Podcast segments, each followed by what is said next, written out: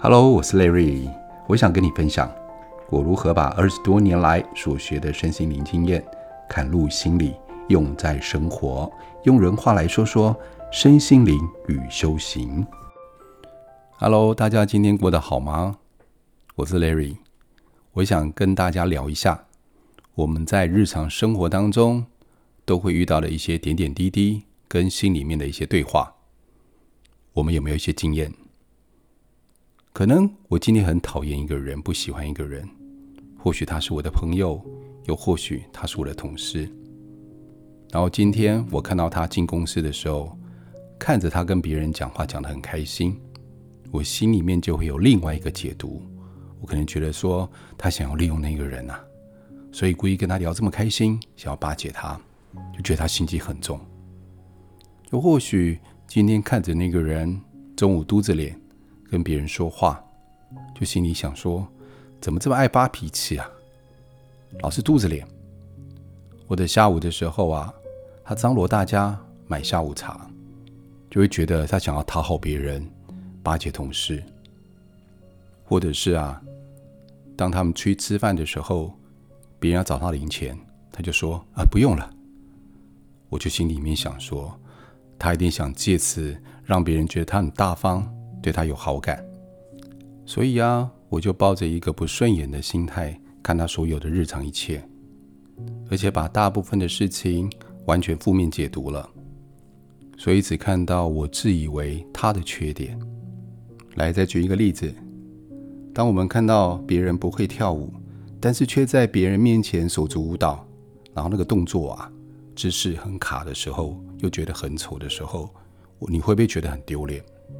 那如果你会觉得丢脸，代表是因为啊，我们自己不敢，因为我们自己跳的不好，所以我们自己很怕在别人面前丢脸，所以也会觉得这个人他的舞不成熟，居然敢这样跳，太丢脸了。这一切啊，都是我们所谓的投射，就是把我们心里面那些不敢、那些负面、那些对自己的苛责、为难。都完全的把它丢到别人身上去，砸向对方，指责对方，这就是投射。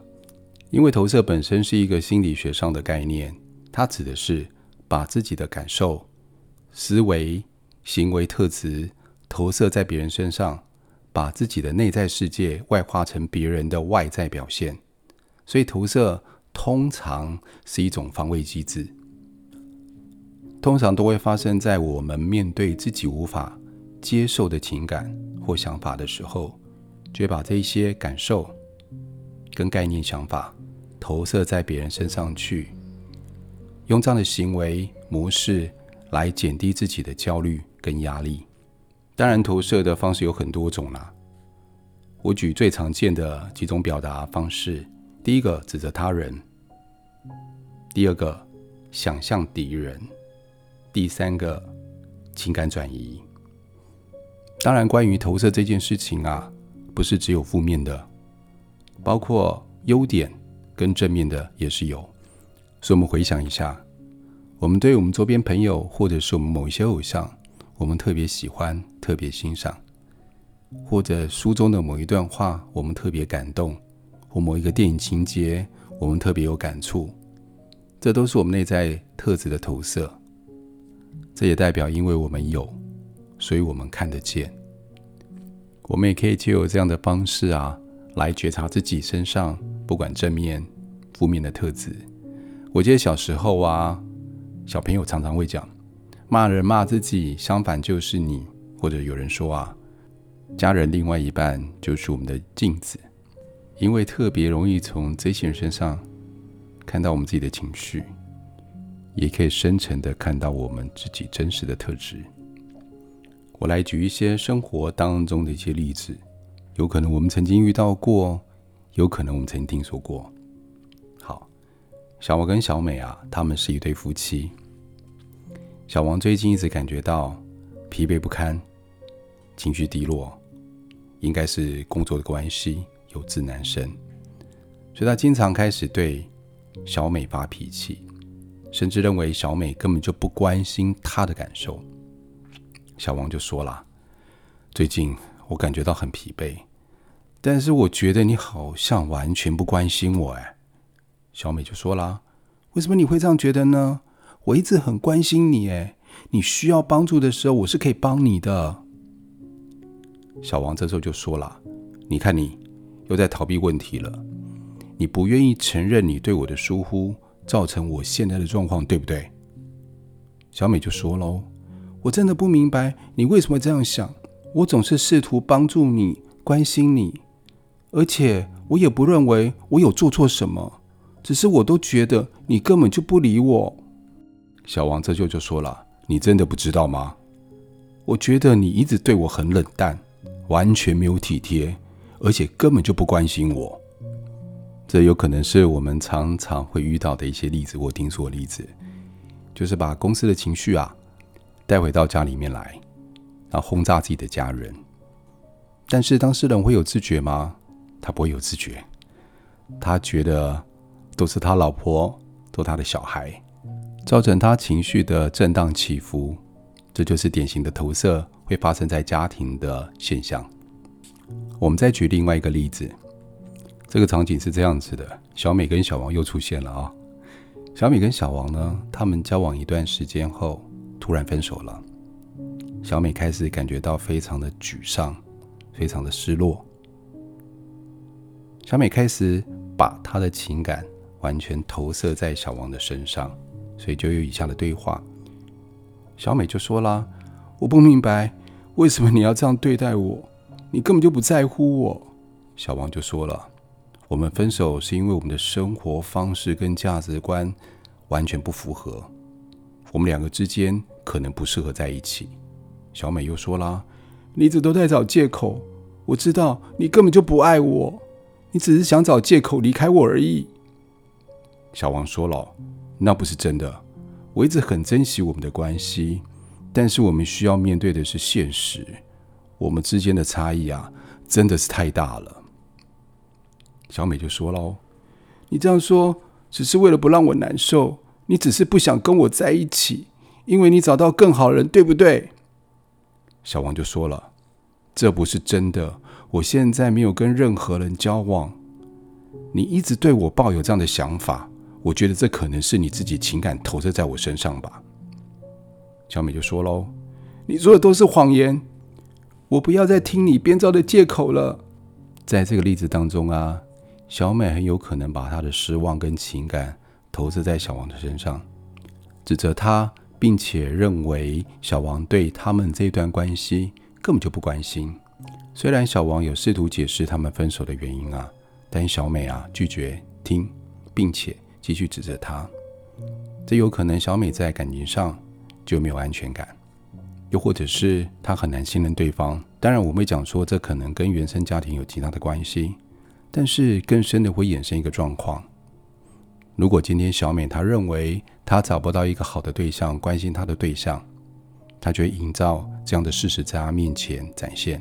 假设今天小王刚开始对她非常的关心，非常的体贴，非常的好，但小美会做一件事情，会把他推开，不断的推开，为了什么？为了证明内心里面那个感受跟那个想法，就是没有人爱我，没有人要我，证实内心的想法是真实存在的，所以就会做这些举动出来。所以我们可以知道，那个内心啊，那个恶魔是非常的强大，所以大家可以想象一下。我们有惧高的人站在高处的时候往下看，一定会跟自己讲说：“不要担心，很安全。”但是脚会不自主的发抖，越叫自己不要抖，抖得越厉害。又或者去面试的时候，或者是大型场合你要上去演讲或表演的时候，一定会跟自己讲：“不要紧张，不要害怕。”内心里面自我喊话。但是越这样讲的时候，反而越抖越紧张。因为我们用了“不要”。好，以下再举一个例子。就像《秘密》这本书里面在举的一些例子一样啊，当我说我不要变穷人，他就给你穷；我不要变胖，他就给你胖；我不要有不好的人际关系，他就给我们不好的人际关系。为什么会这样子呢？宇宙里面他听不懂否定词，因为其实否定词啊是我们脑袋创造出来的，唯独有脑袋。才会有二元性，好跟不好，要跟不要，对或错，这完全是脑袋的把戏。他只看到我们内心不要的这个部分，但是呢，我们并没有把我们要的跟他说，那个画面、那个感受。但是我们很强烈知道我们不要的感受，不要的那个画面，所以就把这个感受跟画面给我们了。所以内心那个强大，不是我们能够想象的。当然有一些沟通方式啊，我们是可以来解决这些问题的，彼此做一个很好的沟通，让对方了解我真实的感受。我也可以把我自己的疑惑跟对方做一个有效的交流，有效很重要，就是让对方知道，并且会完全表达我内在的不安跟感受，而不是用情绪轰炸对方。我们再延续上面那个例子，如果用什么对话方式呢，能够开启彼此之间的对话，把自己的情感跟状态尽量完整的表达出来。到底小王要怎么说，才能实际让小美了解到他的投射，他要怎么样用智慧展现出来呢？小王可以试着以尊重跟同理的态度来跟小美沟通，并且明确的表达自己的感受跟想法。我举个例子哦，大家可以听听看。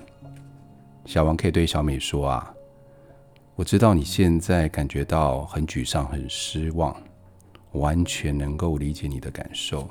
但是我想说明一件事情。”也许会对我们的关系有所帮助。小美说：“什么事情？”她有一些不耐烦。小王说：“啊，我想说的是，我理解你感到失落的原因，但是你的想法并不完全正确。我并没有找到更好的人。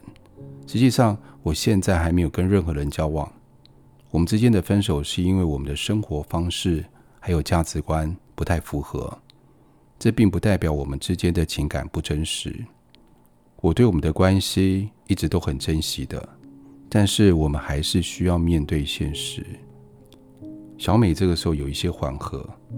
我知道我现在情绪有一些失控，我很抱歉，但是我还是觉得你不够关心我，你似乎一直都在找借口。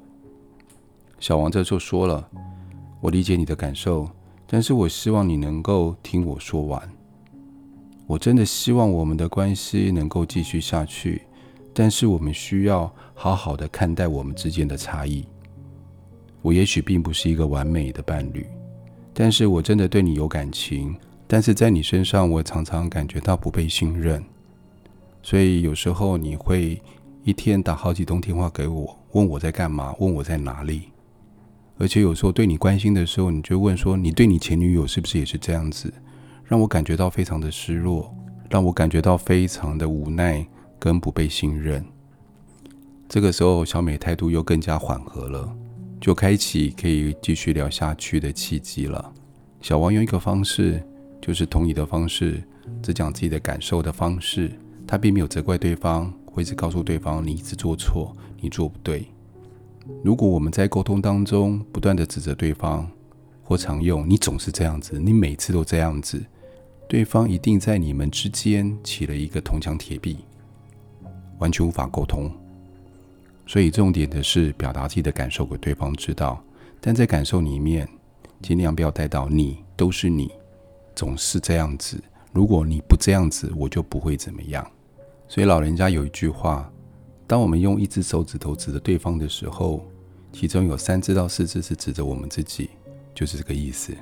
如果当下没办法非常理性的沟通，那就等情绪过了再回来沟通。好，以上的方法提供给各位。如果大家对这样的主题或对什么样主题是有兴趣的，欢迎大家在我们的 Pocket 下面留言给我们。也谢谢一位听众 Cia Young，他在下面有留言，他说啊。自己的环境，我们可以自己营造，没错。就像我们的内心环境，我们也可以慢慢的营造，把它堆叠起来。当我们一直是用理性的方式、自己的感受方式在沟通的时候，慢慢的，我们就会来越往自己内在里面去深入，并且我们表达出来的，就不会只是言语上的情绪暴力，然后拿这些暴力去炸对方，那大家就一起炸掉了。谢谢各位听众朋友们的聆听，下次见，拜拜。